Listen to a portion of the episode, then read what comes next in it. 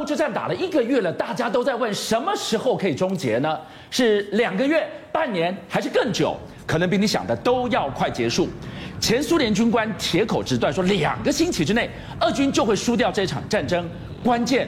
他说是台湾，这为什么是台湾？如果台湾有这个能耐，怎么不现在就赶快让战争结束呢？好，这是由前线的这个军官哦，他叫做鲁斯塔恩扎德。不要小看这个人，其实他实际上是一个非常资深的军官哦。他打过亚瑟半兰，也打过高加索战争，所以他是非常清楚俄罗斯军力的一个人。是。那么这次他提出了七点哦，俄罗斯在两周之内一定会。完蛋哦！那当当然里面内容很多，我觉得其中一个地地方呢，可以跟大家聊。第一件事情，当然就是我们现在看俄罗斯的军队，基本上并没有想象的什么高超的这个导弹呐，或者是高超的那种什么抑制敌人的武器啊，甚至连空中的这个所谓的制空权都没有。他说奇怪，打一打怎么还是二战的方式啊？坦克跟步兵啊，他吓一跳了。而且他其中谈到一件事情，这次国际的制裁哦，可能让俄罗斯经济陷入一个无穷的。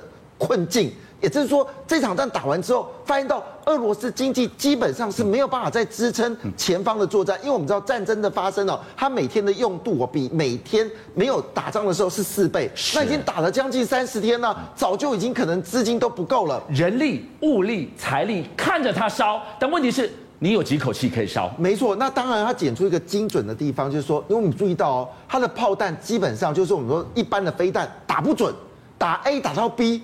他们说发现这件事情是它的整个导弹系统哦，GPS 是不是快用完了？他直接单挑一个原因，因为他说有 GPS，坦白讲，你一颗飞弹就是一颗 GPS，是打掉就没有了嘛。对，你后面的飞弹如果没有新的 GPS 的晶片，你根本就不叫飞弹。是，所以为什么刚才呃，这马老师会谈到说为什么用柄手啊之类的，是因为它真的已经没有飞弹了。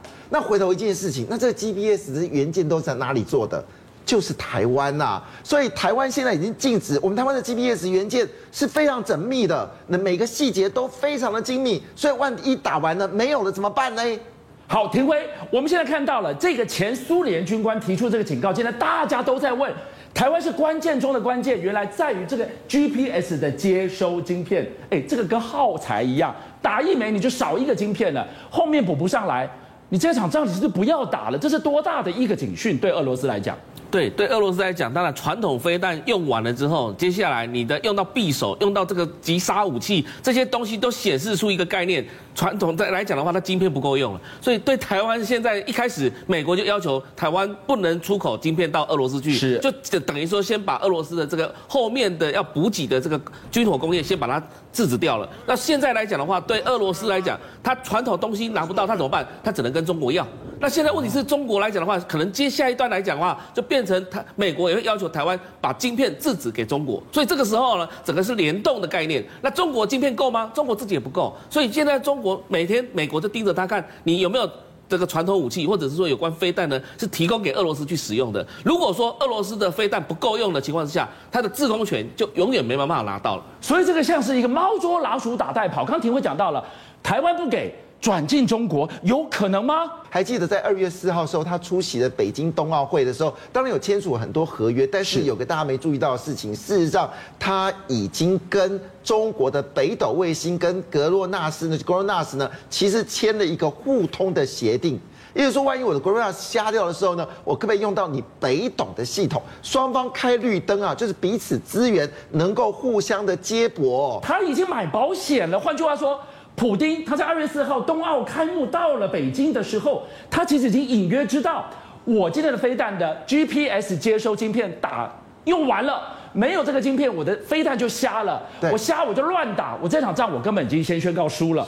结果他到北京来买保险，没错，所以他可能要用到中国制的这个 G，这个我们说 GPS 的元件，应该说是这个俄纳斯的，或者是我们说的北斗的这些晶片。是，万一到到时候台湾就是他可能预期将来他的晶片短缺的时候，可不可以用到中国的晶片哦？实际上这个事情是有机可乘的。我们知道在这个节目上面，我们之前有谈到，其实俄罗斯还是有所谓的 IC 设计公司，嗯、最主要是两家嘛，一个就贝加尔嘛，一个是 MCST 嘛，对，那么 MCST 里面其实也做到类似 X 八六的伺服器的晶片，但是现它原本是二十八纳米的工艺，但是问题是它晶圆代工的能力，坦白讲啊，我们就在二零零六年的时候，坦俄罗斯的这个工艺呢不差，当时它已经可以做到六十五纳米，在那个年代算是很先进的。后来因为国际制裁嘛，它就没有办法提升它自己晶圆代工的能力，所以怎么办呢？所以它没关系，我们俄罗斯设计完之后交给台积电嘛。那台积电反正有二十八纳米啊，OK 啊，台就不啊。但是问题是现抱歉哦，因为台积电已经不能帮他代工了，所以他的所谓的叉八六的伺服器，还有包括他的手机、笔电的这些伺服器。通通没有人可以帮他代工，所以那时候他们就把脑袋啊想到说，那我其实可不可以用中芯啊？中芯有二十八纳米啊，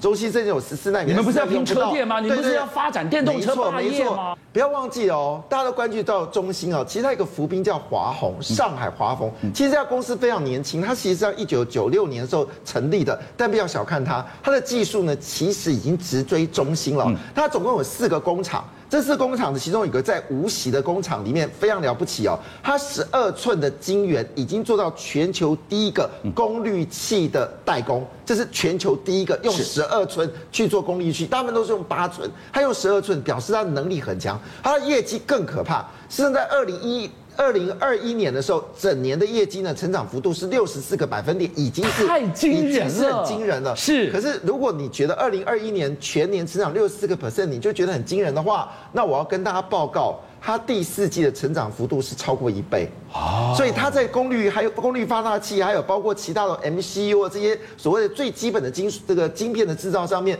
其实已经具有非常强大的能耐。所以杰明，老公这个地方呢，中芯也许会忌惮。美国的制裁，他说对不起，我我我老大我不能动，但是二哥可以啊。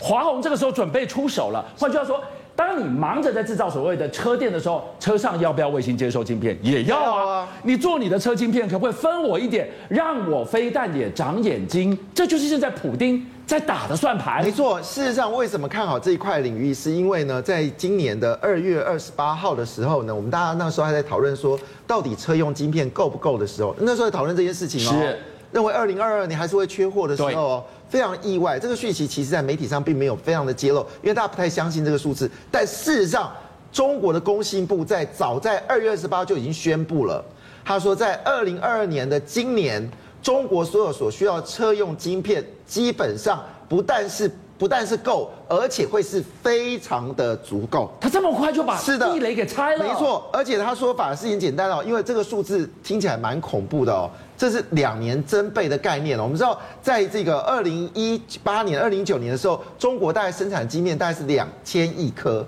但最新的消息呢，二零二二年的数字呢，可能会高达将近四千。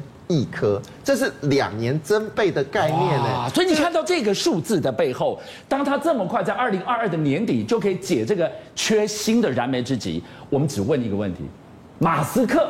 马斯克现在第五家的超级工厂往哪摆？哟，他离得开中国吗？好，在还没有问他第五家是放在哪里的时候，我们先来看一个马斯克非常开心的画面，因为我们知道柏林厂终于，所以这个你看这个画面就是他在跳舞了，因为正式开动，这个很像是印第安的战斗舞哦，他非常非常开心。为什么呢？因为有人说，其实柏林厂最大产能大概是五十万辆一年，但是估计呢，二零二二年大概也只有十万辆，所以也就是说呢，像他今年目标呢是希望能够达到一百五十万。万辆的这个车子哦，很抱歉，这里面恐怕有九十万辆车，九十万辆车哦，是在上海生产。